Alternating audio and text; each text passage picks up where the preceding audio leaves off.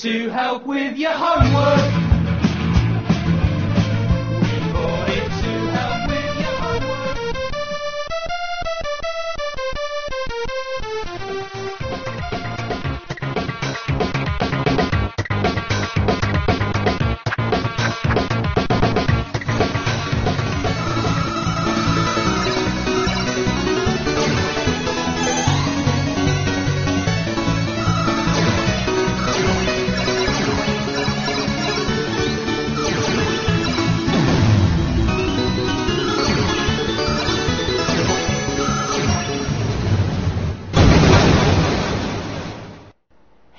Retrocomputaria, porque velho é o seu PC.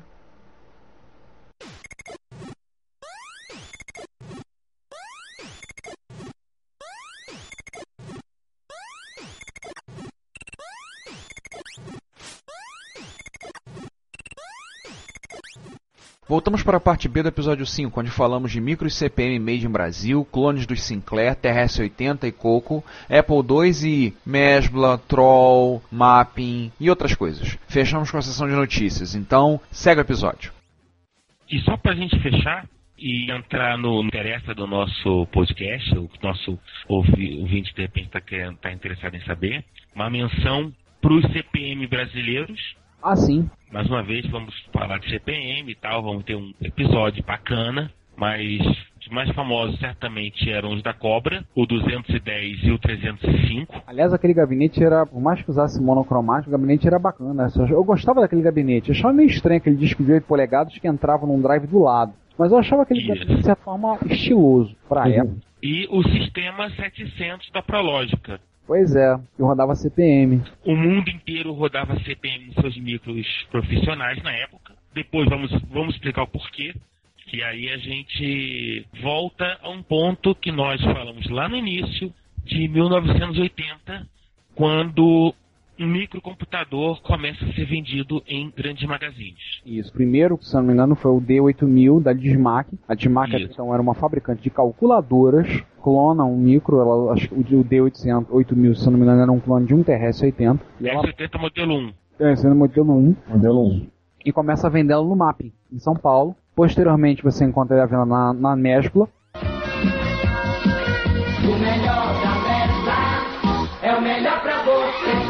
Que é uma rede que tinha certa popularidade no Rio de Janeiro, a Mesbla da Rua do Passeio. O pessoal na cidade lembra da famosa Mesbla da Rua do Passeio, no centro do Rio. E eles começaram a produzir e vender ali, começaram a trazer, outubro de 81, a Microsistemas, a revista, a primeira revista brasileira de microcomputadores, que vai ter um episódio dedicado à Microsistemas, porque ela merece. A gente já falou isso, falamos de novo, a Microsistemas merece um episódio dedicado a ela, pelo menos um.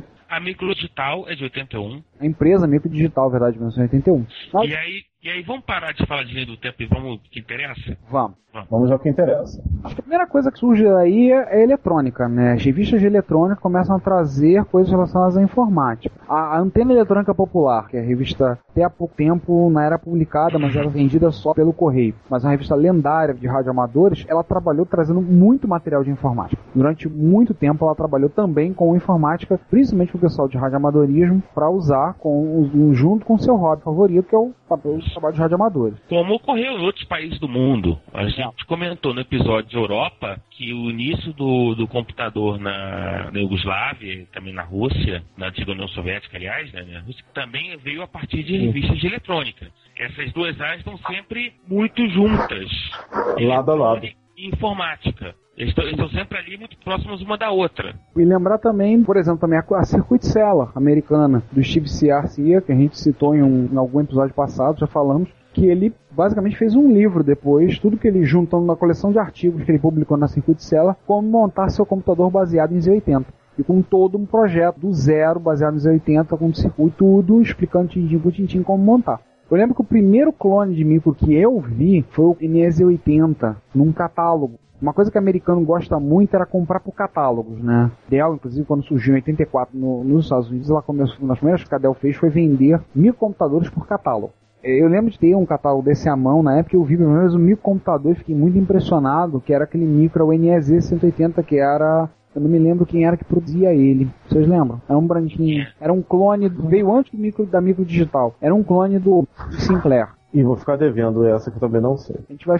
Eu vou ver, vamos ver se eu cato uma foto dele e coloco no show notes. Vou colocar uma foto dele. E lá a gente coloca quando vamos resolver isso, vamos colocar. Foi, eu lembro que foi o primeiro que eu vi. Mas aí, já que, gente, já que eu citei ZX80, ZX81, acho que a gente pode começar falando deles, né? Desses é, vamos, vamos aos clones. Vamos falar do clone, dos clones mais populares ou, ou, você, ou vamos falar do clone que tem um autor mais popular? Vamos falar dos dois, né? Vamos falar dos dois, né? Primeiro detalhe, é, já que falou do autor mais popular, Isso. e aí a gente cita, e a gente vai citar esse, esse micro por causa dele, que é o Ringo, da, de uma empresa chamada Ritas, e cujo projetista é um cidadão que eu acho que ninguém conhece. Em MSX, então, ninguém conhece. É, da comunidade do MSX, ninguém conhece, né? Ninguém conhece. Isso, Tal ninguém de conhece. Ademir Carchan. Um tal de Ademir Cachano, acho que nunca ninguém ouviu falar. Né, Eu nunca ouvi falar. O Ademir. Você já ouviu? É, vagamente. A gente falou dele no episódio zero. É, exatamente. Falamos também no, no episódio da MSX. Com certeza. Ademir, ele é autodidata. Ademir tá aí, ele até hoje ele tem contato, faz parte da lista de discussão de MSX. Ele continua desenvolvendo, continuou durante um bom tempo né, desenvolvendo coisas depois que saiu do Z81 para MSX. Então ele é um cara conhecido na comunidade. Já finalmente está fazendo a faculdade, está se formando, concluindo a faculdade dele.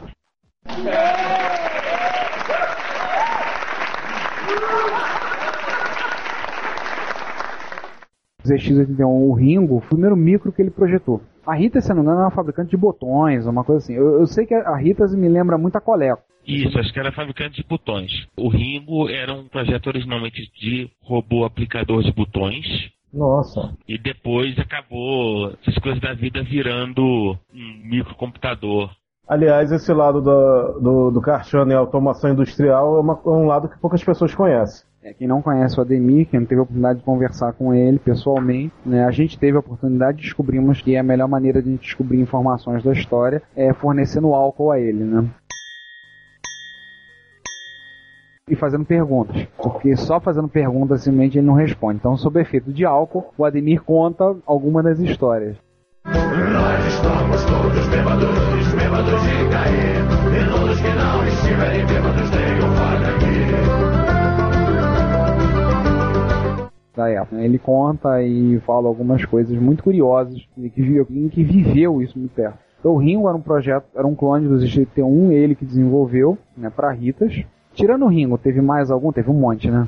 É, Que teve um GC81, monte- Nossa. o, pro- é, o problema é separar o GC80 do 81. Vamos lá. A Microdigital eu acho que é a empresa que mais ficou caracterizada pelos clones de GC80 e GC81. O TK82C foi o primeiro dela, era GC80, certo, César? Isso, 82C era um ZX80, 83 e 85 era um ZX81. Sendo que o 83 tinha um- era, ele tinha uma carcaça que era imitava metal cromado, mas era plástico, e os, É, ele lembrava vagamente o Timex, né? lembrava o Timex. E o TK85 tornou aquela cara clássica, foi aquela Do Spectrum. do Spectrum e do ZX81 original. Pretinho, pretinho básico. Né? É. O famoso pretinho básico. Ele tinha, um- ele tinha uma cara mais clássica. Por outro lado, quem concorria muito com a microdigital com essa faixa de micros era a Prológica, com o CP200 e o CP200S.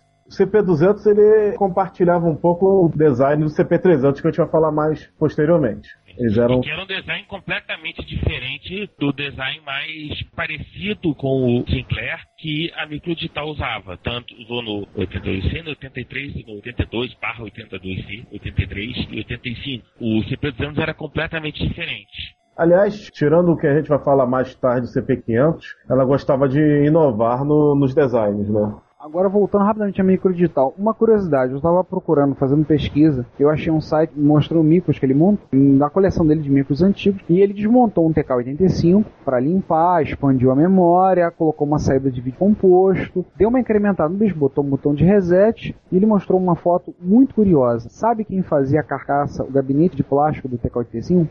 Qual era a empresa que fazia? Quem? A Troll. Troll, você também vai ganhar. Quem viveu anos 70 e 80 deve lembrar, lembra com certeza do Playmobil. A Troll era quem produziu o brinquedo Playmobil no Brasil. Eu sei porque eu brinquei muito de Playmobil. E quem lembra do slogan da Troll, né? Troll, bom motivo para ser criança. Era a Troll que fazia o gabinete de cartista. Existem fotos comprovando isso. Provavelmente eu vou linkar essa foto, vou linkar para o show notes. Estarei linkando essa matéria para que o nosso ouvinte possa dar uma olhada e comprovar por si mesmo que a Troll era quem fabricava o, o gabinete do TK-85 e provavelmente fez do, do Spectrum também. Vou pro CP200, ele tinha dois tipos de micro, o CP200 e o CP200S. O CP200 ele tinha mais a cara assim similar ao CP300. Já o CP200S, ele lembrava uma, uma versão menor e preta do CP400. Inclusive, se você reparar, o teclado é exatamente o mesmo do primeiro CP400. Hum, Tirando o fato das teclas terem, terem os comandos, igual todos os clones de C81. é, eu vou te sincero, João, que eu me lembrava sempre do outro, eu sempre me lembrava do, do CP200 comum, não lembrava do CP... Aliás, o CP200, eu sei por que você não lembrava. Ricardo, eu sei por que que o CP200S você não lembra. Parece-me que ele foi o último clone do GC81 fabricado no Brasil. Ele foi lançado alguns meses antes do CP400 Color, Ou seja, no apagar das luzes. para apagar das luzes, em algum momento de 83. Aliás, alguém sabe por que CP? Computador pessoal? É, exatamente. Aliás, o Acho que era TK. computador Prológica. Ou computador Prológica, pode ser. É, devia ser computador prológico. Mas e o TK? Da micro... TK, os fundadores da Microdigital chamavam-se George e Thomas Covari, com K. Hum, Então, TK é de Thomas Kovari? Deve ser de Thomas Covari. Então, se- senhores ouvintes, vocês, usuários e ex-usuários de um TK, são usuários de Thomas Kowalski. Kovari. Thomas Covari. Kovares, Kovares. Kowalski e Escambau. Kowalski, Covari. Kowalski é, é- é aquele figurante do Viagens Fundo do Mar. É. Ora, vamos, Kowalski. Enfim, Pro, agora pros Apples ou pro Spectrum? é Apple, né? Falar de Apple, né? Apple, então, da- tinha a baseada clone, né? Todo mundo fez clone do Apple II no Brasil. Seria a máquina mais clonada do Brasil? O Apple II? Cara, eu- Provavelmente foi a máquina mais clonada do mundo. Eu, eu, eu iria a esse extremo. Cara, E o mundo tinha. inteiro clonou Apple II. No Brasil você tinha a CCE, a Dismaca, a Milmarra, a Unitron, Softec e várias outras empresas. Se você procurar, revirar as revistas da Apple, você vai ver que tem várias empresas que trabalharam fazendo clones. A Microdigital, a própria Microdigital fez. Tinha um monte de empresas que clonaram o Apple II no Brasil. Talvez porque a lógica dele fosse simples de ser clonada, talvez isso tenha facilitado, né? Exato. Aquele ditado que o pessoal fala que viu o Apple II, viu todos, é que a maioria dos clones seguiu o mesmo design do clássico do Apple II, da Apple original. Sim, a mesma carcaça. Todos eles, se você for olhar, até o gabinete de plástico injetado era igual. com pequenas variações. Talvez um dos mais diferentes fosse o Tato Pro da CCE, que ele é mais quadrado. Isso. Se eu não me engano, chegou a ter clone de Apple montado em gabinete de PC. Ah, é? Ah, isso eu não sabia. Se eu não me engano, teve. Eu vou, eu vou ficar devendo. Teve, teve de tudo. Teve de tudo. O único, assim, desses todos, tirando um que nós vamos falar depois, vamos destacar o TK3000. O TK3000 que já era um clone do 2E, né? Isso, já era um clone do, do 2E. Enquanto a massa clonava Apple II e 2+, o TK3000 era um clone de 2E. Do 2E. E o TK, e depois teve o TK3000 Compact, né? Que era um clone do 2C. Isso. A- O gabinete era semelhante, eu lembro que era, mas ele era aquela cor mais puxada pro café, né? Aquela um bege mais escuro. Eu lembro muito bem do comercial. É, o próprio TK3000 também era café, vamos dizer assim. É, a cor, eu lembro muito bem da propaganda dele nas costas da microsistema. Talvez eu acho que o TK3000 e o TK3000 2E Compact, né, que é o, que é o 2C, seriam, seriam as máquinas populares na, do clone de Apple, não? Não, acho que o da Unitron chegou a ser mais popular, mas ele com certeza era os mais avançados. Ah, É, e, com, e com certeza foram os que resistiram mais tempo. Primeiro porque o TK3000 tinha inovações com relação ao próprio Apple IIe.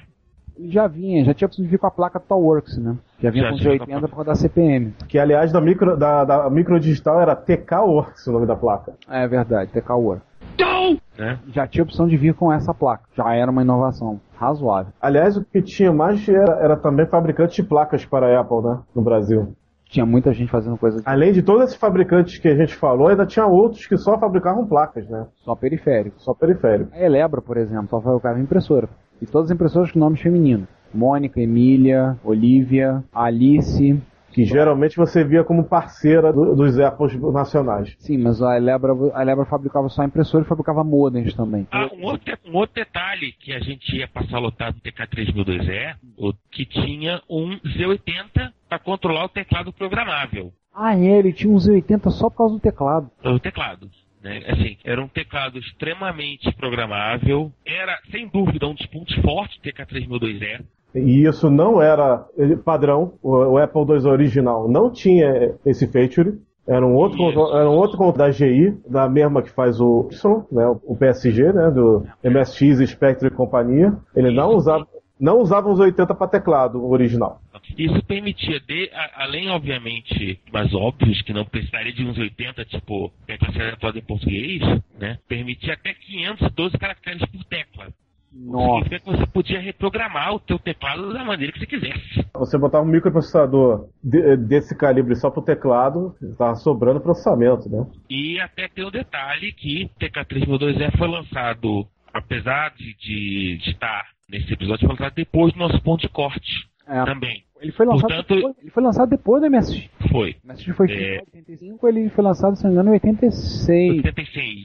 Ele foi lançado depois do nosso ponto é, corte desse episódio. No final você vai explicar por que, que a gente cortou em 85, mas vamos voltar ao nosso raciocínio. Então era um, assim, foi um micro que se diferenciou não apenas por ter sido saído depois, mas porque tinha uma série de inovações em relação ao, aos Apple original, né, os Apple II e Apple IIc, tinha aquela coleção que você comprava aquilo quase. E vamos passar para o Spectrum? Vamos passar pro Spectrum. O Spectrum foi impressionante porque foi clonado no Brasil. A ULA. É, co- como eu, como eu disse anteriormente, fez engenharia reversa da, da ULA, né? Desmontaram a ULA e refizeram, né? Com certeza o Sir Clive Sinclair, que nós comentamos sobre ele no episódio 2, não ficou nada feliz com o fato. Pelo contrário, ficou irado.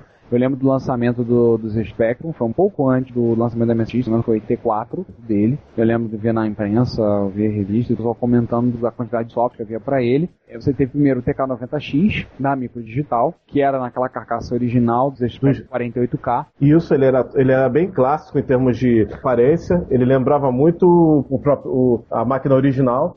É, e o TK95 que surgiu depois, já com teclado profissional, né, um teclado mais O TK95, inclusive, eu vou falar, vou falar uma coisa engraçada. O gabinete dele e o teclado é clone do, do Commodore Plus 4. Ele é um Commodore Plus 4 preto com teclado colorido. Hum, é, eu sabia que ele tinha ele parecia com um micro, mas não lembrava qual. É o Commodore Plus 4. O famoso Commodore Série 216 que a gente já falou. Mas acho que o TK95 já foi depois do ponto corte, né? O TK95, se não me engano, foi 86, 87 que ele saiu. Ele já saiu. Ou foi 85 ou foi 86. 86 saiu. É. Saiu depois do MSX, se eu me lembro bem, saiu depois do MSX. Foram os únicos que foram, tiveram no Brasil, no caso, o TK90X e o TK95 foram clonados. Teve também algumas empresas produzindo hardware para ele. Muitas, muitas produzindo interface de drive. Ar- eh, vou, vou citar de memória a Arcadia, fazer uma interface de, de drive de qualidade, a Arcadia aqui do Rio de Janeiro. Arcadia, CD, o C, acho que era CBVI, ou Que cai um dos pontos de encontro do- de usuário de Spectrum do Rio de Janeiro era a Arcadia. É, tinha o CDI também que produziu. Tinha uma cópia da, da Multiface One europeia, foi feita no Brasil. Você tinha outras empresas produzindo interface para impressora. Então você tinha uma certa produção de hardware para o Spectrum no Brasil. O Spectrum foi um micro bem popular no Brasil. Sim. Podemos dizer que foi um bem popular, porque ele era baratinho, ele era colorido, ele era simples de usar, dava para programar, então assim, antes, E a microdigital, que era uma potência. exatamente, a micro digital e a Prologis eram os grandes. A, tipo, a microdigital, ela fez um esforço muito grande de venda, principalmente de- em propaganda e, e tal, dos 90X e 95. Isso. A lógica não, é, não, não era tão forte nessa propaganda, mas a microdigital era extremamente agressiva. Sim, eu lembro de. Eu lembro de comercial dela em revista, em revista de quadrinhos. Revista em quadrinhos, você encontrar comercial da microdigital. Se revirar minha coleção de quadrinhos é capaz de eu achar. A microdigital, inclusive, eu vou, vou- vou botar aqui um parêntese extra, ela fabricou o Onyx Junior também, um clone do Atari 2600. É, o, At- o Atari acho que conseguiu superar o Apple II em termos de clonagem no Brasil. Mas o Atari é um vídeo, Atari 2600 é um videogame. E- Não chegou oficialmente os micros da Atari no Brasil, eles não chegaram. Isso. Mas Apenas o videogame. em termos de micro, não chegaram no Brasil. Não, nem, os, nem os Atari, Nem os Commodores. os Commodore. Né? O único Commodore que chegou no Brasil foi anos depois, muitos anos depois, os Amiga. Chegaram Que aí é uma outra conversa. a outra conversa. Mas E um outro programa. Commodore, Amstrad, os Acorn, É, o que chegou Ah. no Brasil foi fundamentalmente Apple, Tandy e Sinclair. Ponto. Bom, chegou aqui. isso. Já que a gente citou, falamos de Apple, falamos de Sinclair, vamos falar do- dos micros da Tandy, né? É. Pois é. É, Primeiro- vamos começar então TRS-80. TRS-80. Modelo- É, quando se fala em TRS-80, a primeira coisa que vem à mente de todo mundo é o famoso CP500 da Prológica. Isso. Que foi durante muito tempo o meu sonho de consumo, diga-se de passagem. Não tanto pelo micro, porque o TRS-80 bom, era o TRS-80, né? Não era conhecido como Trash 80 por acaso. Né? Eu vou apanhar depois dessa, não bem. Vai. Acho, Mas- acho que a mas- comunidade TRS-80 não é tão ativa assim, não. Eu procurando, como vocês devem ter olhado no show note do episódio 1, eu achei, a gente achou e colocou o link de um grupo de usuários da Holanda de TRS-80. Poxa, Então, assim, eu não acredito que tenha no Brasil. Se você falar mal do Spectrum, tem, tem existe um, um grupinho pequeno, mas com alguma atividade do pessoal que lida com o Spectrum no Brasil. Falar mal do É. Spectrum, né? A gente corre. Eu, mas- eu- eu acre- eu acredito que ah, o pessoal ficou mais forte a comunidade foi o Collor. O Collor, eu acho que hoje em dia tem mais gente eh, de comunidade do que o TRS-80. Sim, mas isso aí fora do Brasil. Não, até no Brasil mesmo. No Brasil tem uma pequena comunidade, talvez menor que a do Spectrum, mas maior que o TRS-80, com certeza. É, O CP500 ficou emblemático, ficou bem marcado porque ele tinha um aspecto, uma cara de micro profissional, né? Era aquele gabinete. Isso. É o único micro da Prológica similar ao, ao referência. É o único micro que tem a cara do micro copiado. Então ele é, o- é a cara do TRS-80 modelo 3. É, E impressionava, assim, para um pirralho na época. E aí eu fui dizer que o meu primeiro contato com Basic foi um curso de Basic que eu fiz na, na escola onde eu estudava. Ah, o meu também. Era Meu também de foi- CP500. Até algum tempo atrás ainda tinha a- essa mochila. Eu também aprendi Basic em CP500, também, por acaso, foi meu primeiro contato com Basic. Foi em um desses micros, exatamente. Eu acho que eu não tive infância, então. Eu aprendi Basic na MSX mesmo. depois eu fui aprender Basic, depois eu fui programar em Apple II, num cursinho que eu fiz. E aí eu consegui aprender a coisa que é mais importante do que aprender a linguagem de programação. Lógica de programação, metodologia de programação. Aí eu consegui aprender como se programar. Enfim, mas isso não é só reminiscência, até porque eu, como programador, sou um zero à esquerda e ponto. Eu sou o outro zero à sua esquerda, ou seja, eu sou o outro zero mais à esquerda do zero à esquerda. O CP... Isso. outro- Não, e o CP500 gerou, gerou filhos, né? Sim, teve aquele CP500 M80, que era a carcaça... Isso. Tinha- CP500S Tá. também, não me pergunta por que S, não é o primeiro micro da Prolog que tem S, né? Eu acho que eles queriam dizer que era Slim, mas ele era... Eu não lembro se ele era menor. O gabinete... Ele era um pouquinho menor, sim, é verdade. Agora você. Ele era mais estreito, a palavra certa. E depois lançou o CP500 M80C. O, o M80 ele já vinha de fábrica já preparado para rodar CPM. Além lá da versão do Trash 2, né, o Whatever, usava o, o CPM. Né? Eu acho que é a coisa mais importante que o usuário de TRS-80 barra CP500 almejava, o CPM. Porque o CP... Porque E ele teve o turbo. Eu acho que é uma coisa assim, ele tinha um aspecto profissional. Quem não entendia nada de computador, batia o olho nele e achava isso é um micro profissional. Era o que a gente falou no episódio 4 da MSX. Por que, que o Expert vendeu mais do que o Hotbit? O Expert Isso. tinha mais cara de profissional do que o Hotbit. Embora, em termos de produção e tecnologia, o Hotbit era melhor. Era um produto mais bem acabado. Mas o Expert tinha uma cara mais profissional. O que a gente falou. Agora, uma coisa que vocês estão esquecendo, talvez é, é impressionados pelo tamanho e a robustura do CP500, a robustez, quer dizer. O último filho, teve Na realidade, ele não é um filho, é um irmão porque ele foi lançado junto. CP300. O CP300 é o seguinte: você quer fazer tudo que você faz no CP500, mas não tem dinheiro para comprar um. Então compre um CP300. E, n- Você e não tá tem para carregar alguns quilos. Isso, você Ou não tem um carro para carregar alguns quilos. O CP300, ele visualmente ele lembra muito o CP200. Ele era basicamente o teclado com a placa e acabou. Finish rim. Drive, tudo isso, monitor com preço separado. Sim, a Prológica vendia separado. Por incrível que pareça. Não teve tanto sucesso quanto o 500, justamente por, pelo aquilo que o Ricardo falou. CP500 e o CP300 estão aí para o Expert Hotbit fazer a mesmíssima coisa Tá, tudo bem, o outro tem drive e monitor embutido. Mas tirando isso, faz a mesmíssima coisa se, se você equipar o CP300, porém não tem essa, a mesma cara. O teclado é um, te- é um teclado daquele que a gente chama de chiclete, né? Aquele teclado durinho, porém de tecla pequena, que marcou vários micros da Prológica, entre eles os dois CP200. E o, e o micro que a gente vai falar daqui a pouco, CP400. Mas o CP500, por sua robustez, acabou ganhando. No colégio que eu estudava tinha CP500. Eu lembro de chegar no cursinho no colégio, da aula de informática, a gente no, na oitava série, isso já lá para 1987, o pessoal babando vendo o CP500 e eu vi um gravador cassete de MSX espetado no CP500. Na época aquele CP não tinha drive. Eu lembro o colega comentando, falando. Isso, tem modelos do CP500 que, que não tinham drive, era só, eram só, como posso dizer, o monitor. Então esse modelo aí é quase faz a mesma coisa que o CP300. Isso. Então, além só para do- terminar, Além do, É. o CP500 durou até, 80, até quase 87, 86, quando teve o turbo, né? E colocou os 80 com 4 MHz, que era mais rápido do que o que rodava do CP nos, nos original, que era alguma, alguma coisa. Poderíamos, ô César, poderíamos considerar o CP500 Turbo como quase um TRS-80 modelo 4? Que, que eu saiba, eu acho que o modelo 4 nunca foi, foi- nunca foi clonado no Brasil, né?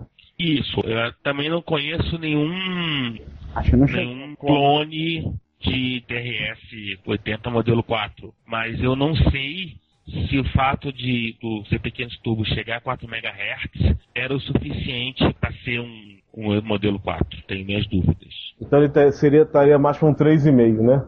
Eu acho que era mais para um 3,5 do que para um 4. Tirando esses dois prológicos, quem mais a gente tinha? O Júnior da Cisdata, Isso. Estado. Você tinha o Dismac D8000, que a gente comentou. Foi o primeiro computador vendido em loja de departamento. Ele era um modelo 1. Modelo 1, pô. Ele era um modelo 1, TRS-80 Model 1, que é o Dismac D8000. Ele foi o primeiro microcomputador vendido em loja, em um grande magazine no Brasil, uma loja de departamento. Você sabe o ano, cara? Em 1981. Não, 1980. 80. 80. Nos 80. 1980. Esse Poxa, É, foi- na verdade foi lançado em 80 e aí em 81, acho que início de 81, alguma coisa entre 80 e 81, começou a ser vendido no MAP da Praça Ramos de Azevedo. Começando mais uma sessão de notícias e mais novidades, né, pessoal?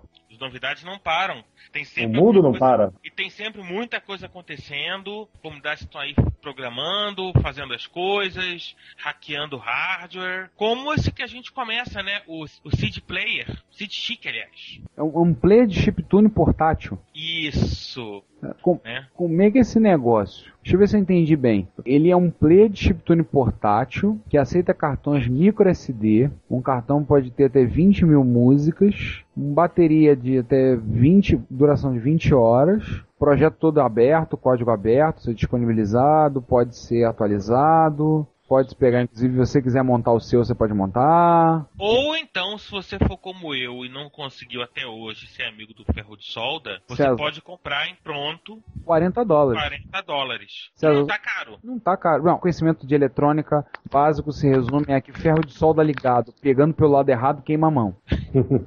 É, basicamente isso que a gente sabe sobre como funciona ferro de solda. pois é. Cara, interessante, hein? Muito interessante o aparelho. 40 dólares. Inclusive, a gente vai no show notes, vocês vão encontrar, além, das além de link, vocês vão encontrar um link pro vídeo. demonstração do YouTube. Vídeo. Haja vista que eu ando vendo também várias iniciativas de vários é, chiptuners. Inclusive, alguns fazem sequências usando chipseed, e em alguns casos até parte de Commodore 64 mesmo. Você pode ver vários desses vídeos no YouTube com resultados assim espetaculares, uns até usando quatro seeds no, no, no mesmo sequência. Nossa. Oh, yeah. Fazendo os quatro Exato. tocarem é, junto. Os quatro estarem juntos, eles obviamente colocam um DAC para a coisa ser, ser melhor amplificada. E olha, se, vo- se você vê o, o som, você não diz que é um SID. Aliás, você diz, você diz que é um SID e ao mesmo tempo você não diz. Que ele tem alguns instrumentos característicos, mas o som fica muito bacana. E para quem gosta de música eletrônica, principalmente trance, essas sequências de, de SID são uma mão na roda hoje em dia. Sem sombra de dúvida. E já que a gente falou em chiptune, vamos fazer um registro. Já não é nada novo, mas sempre vale a pena porque é importante esse registro, falar de chiptune, falar que tem uma cena de, de tuners fazendo música muito grande é, em tudo que é lugar do mundo. E o Engadget Show, que é o videocast do Engadget, eles sempre usam chiptunes com música de fundo. E eles fizeram um especial justamente com grupos de chiptunes. Pô, Como bacana. eles, fazem, como eles fazem a música, toda a, a- como começou a história do chiptune, inclusive da diferença entre Game Boy Music e música a partir do Game Boy, vamos dizer, né? Você música no Game Boy e você criar música a partir do Game Boy. É muito bacana para você que não conhece, vale a pena ver. É curtinho, dá 5 minutos. Você pode fazer tranquilamente, você pode ver no seu iPod. Eu, sim, rec- muito recomendado. Vale a pena para quem gosta de chiptune ou para quem tá se interessando, quer saber como é, que é que estar no Engadget Show, de certa maneira, como Engadget é provavelmente o blog de gadgets mais lido do mundo, né, é uma tremenda força para o movimento chiptune. Com certeza. É verdade. Pô, bacana, hein? Muito Mudando. legal. Vou ver, vou ver depois. Esse eu vou, vou- esse eu vou pegar pra ver, com certeza. Show de bola. Mudando completamente de assunto, Mudando de Isso. pato a marreco, né? né? É Retrobrite. O Retrobrite é. o- Principalmente isso é muito interessante para quem é colecionador. A maioria dos gabinetes, gabinetes brancos, feitos de plástico, a gente tem alguns monitores lá na escola que já estão ficando com aquela cor típica de plástico envelhecido. Vai ficando aquele amarelado e muitos micros antigos e muitos é, videogames clássicos também sofrem o- a ação do tempo e com isso o plástico que, é, que eles são compostos começa a ficar tomar aquela cor amarelada. É um plástico tipo ABS e começa a ficar amarelado. Então depois de investigar um pouco, fazer algumas investigações, em, descobriram que o uso de peróxido de hidrogênio, a popular água oxigenada, ajudava a reverter em parte o processo de, de amarelamento dos gabinetes. Aí o pessoal do Amiga resolveu investir, resolveu pesquisar e um inglês, Dave Stevenson, conhecido simpaticamente como Merlin, um químico por trás do projeto, ele desenvolveu uma mistura. Mas tem gente do Brasil que ajudou ele no projeto. Fala que é um brasileiro com um engenheiro especialista em plástico. Então eles pegaram, prepararam uma mistura com alguns produtos químicos. Eles dão a receita. Você pode misturar aquilo e pegaram e mergulharam peças plásticas que estavam amareladas, estavam com aquela cor, aquela cor amarelada do- encardida do tempo e simplesmente pareceram novas. E tem mais, o quinto elemento, é, ele era quarto, agora virou quinto. Tava outro dia me falando que ele tá levantando a lista do Retrobrite e ele disse que quase tudo se consegue no Brasil fácil. Eu depois vamos cobrar dele, conversar com ele se ele fornece essa lista pra gente colocar no show notes no nosso próximo episódio, Pra quem quiser fazer a experiência do Retrobrite. Opa, vou tentar isso aqui no meu amiga, que tá ficando amarelo por causa do tempo, vou, vou tentar fazer isso. Aliás, as fotos mostram muito qualidade do, do produto. Você realmente se vê que é uma diferença brutal. Vale muito a pena. Se você tem aí o seu, seu meio clássico, tá, tá com aquela cor de amarelo é, envelhecido, né? acho que vale a pena você ficar no, no, no site do Retrobrite e ver que existe esperança de voltar aquele branco de 30 anos atrás ou 20 anos atrás. Ó, a, a mistura original, dois itens são razoavelmente fáceis de encontrar no Brasil, os outros eu não conheço. Um é comprar o peróxido de hidrogênio, com 10 a 15%, que você vai ter que comprar isso em loja de produto cabeleireiro. O outro é o famoso Vanish, que tem um existe lá, que é produto justamente para acelerar a questão de limpeza para a lavanderia. Os outros dois produtos você pode procurar, eles, eles indicam quais são. Tem um outro que fez uma, fez uma variação da mistura, que usa um pouco mais de peróxido de hidrogênio mais forte, 30%. E tem algumas variantes, mas as fotos são realmente impressionantes. Eles trataram a carcaça de um Commodore 64, que você olha de um lado, o lado tratado, o lado que tá e o lado que não tá, a mesma carcaça, é assustador. É muito, Hum, muito, ficou muito bom. E para fechar essa sessão de notícias, música de Altered Beast, por favor. Rise from your grave. Por quê? Quando você acha que todo o drama da Commodore é um drama longo, a gente vai fazer um episódio sobre Commodore e sobre Atari, e vocês vão ver que o drama da Commodore é extremamente longo. A gente comenta, comenta alguma coisa no episódio de 1632 bits. Uma empresa compra os direitos do nome Commodore e lança o Commodore 64 encarna o Commodore 64. É óbvio que não é o mesmo Commodore 64 e o que fica é, dizer, o estilo é muito parecido, é, dizer, o, o teclado o 64 do Commodore 64 vem de 64 bits, não vem de 64K. O Commodore 64 Reborn é um computador que não é nada muito especial. Por exemplo, você tem lá um, um- você pode ter um Core 2 Quad ou um Core 2 Duo, Pentium D ou ou Celeron, né? Só, só uma Até coisa. 4 GB. Só uma coisinha, César, só uma perguntinha. João, você já viu? Abriu o site aí? hum, hum, não. Enquanto o João abre, a gente vai comentando pro João se preparar. A gente quer justamente ouvir a sua reação. Eu já vi, eu já olhei, justamente queremos a sua reação de que você está sendo pego de surpresa por essa notícia. E semelhança com a Commodore foi que é uma, é uma empresa que assumiu o nome da Commodore, botou o nome Commodore USA, né, licenciou o nome antigo e propôs lançar esse que ele chama de Commodore 64, mas a diferença é que ele é um Commodore, o 64 vem de 64 bits. Não 64K. Eu vou falar e você é arriscado de ser editado na. Vai lá. Que porra é essa? É o grande WTF, né, provavelmente do ano, em se tratando de retrocomputação. The- Bom português, what the porra is that? Cara, parece que eles pegaram um teclado de notebook e jogaram tudo dentro. Não, Você lembra do MSX-PC, daquele projeto maluco dos japoneses de fazer uma máquina com a mesma ideia do PC, que era um tudo embutido dentro de um teclado, não sei o quê? Lembra daquilo? Que saiu Sim, algum... uma das primeiras coisas que me passou na cabeça foi isso. Pois é, quando eu bati o olho eu vi isso, eu falei, meu Deus, isso não é original. É que a gente tá tão acostumado à maneira clássica do, né, de um PC que eu acho que a gente ainda se choca porque não é muito comum PCs tudo em um dentro do teclado. Ah, não é mesmo. né? Particularmente quando você pega o esse Commodore 64 Reborn, tipo que é explicitamente inspirado no Commodore 64 clássico, né? Você sai com aquela sensação de que tem uma coisa errada no mundo. Você tem a sensação de que você tem Mas literalmente resto, a sensação de que tu é, al- alguém está fazendo uma coisa, há algo de errado no meio dessa história. É, acho que a gente pode deixar, de tanto que a gente está falando, acho que é o mais interessante a gente despertar o interesse o resto. do nosso ouvinte e ele lá olhar, né? Clica aí no link e vai ler. Vai ver as fotos. Com certeza. Sei lá, é como vocês falaram, já vi esse filme antes no, no MSX-PC e, e vamos dizer que a gente já sabe do resultado. E vamos então terminar, né? Continuando todo cara de chocado. Uhum. Até porque é mesmo, né? Pois é, né?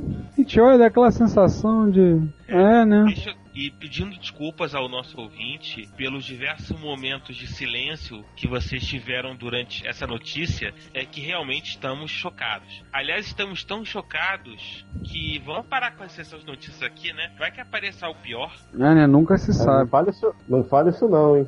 Pois é, né? Deixa eu bater aqui na madeira. Por favor, vocês batam três vezes na madeira pra não aparecer coisa pior. Ó, né? vou bater aqui, ó. Pronto. Pronto. Pronto. E vamos terminar chocados, né? Horrorizado. De notícias. Podemos. Horrorizado. Horrorizados, E esperamos voltar tá, recuperados pro próximo episódio, né? Pois é, com né? certeza. Quem sabe a gente consegue se recuperar até o próximo episódio. Que, aliás, é um episódio, né? Episódio 6, que fala de... Esse episódio vai ser grande. Esse episódio Episódio ser- vai mas- ser grande, grande de doer. Ó, se preparem, comprem Doritos, comprem bastante refrigerantes, cerveja, se vocês quiserem. Bastante salgadinhos, porque esse episódio vai ser bem grande. Esse eu não sei quantas partes vai virar, mas eu vou garantir uma coisa a vocês. Esse sei quantas partes nós teremos desse episódio, mas uma coisa eu sei, vai dar muito assunto. E Isso. aí a gente né, ainda vai ter o- a próxima parte né, desse episódio 5. É. Vai ter né, os nossos BGMs no meio. Espero que o pessoal, quem tá ouvindo a gente, espero que tenha gostado do BGM. A gente aceita sugestões, tá? Está no nosso alcance, a gente vai cumprir. Enfim, é hora de dizer tchau. É hora de dizer tchau. É hora de dizer tchau, então. Ah, já íamos esquecendo. Vale um agradecimento ao Ronaldo Yoyard, que nos mandou um e-mail relembrando do aniversário do Spectrum. Sim, o Sinclair ZX Spectrum fez aniversário 28 anos no último dia 23 de abril. Ele foi lançado em 1982 e produzido até 1992. Bem, lá na Rússia, a produção de seus clones continuou ainda por um bom tempo e é alvo de conversas nossas para um próximo episódio. Ah, o MSX também faz aniversário em 27 de junho, serão 27 anos. Ou seja, na data de lançamento desse episódio faltaram 10 dias.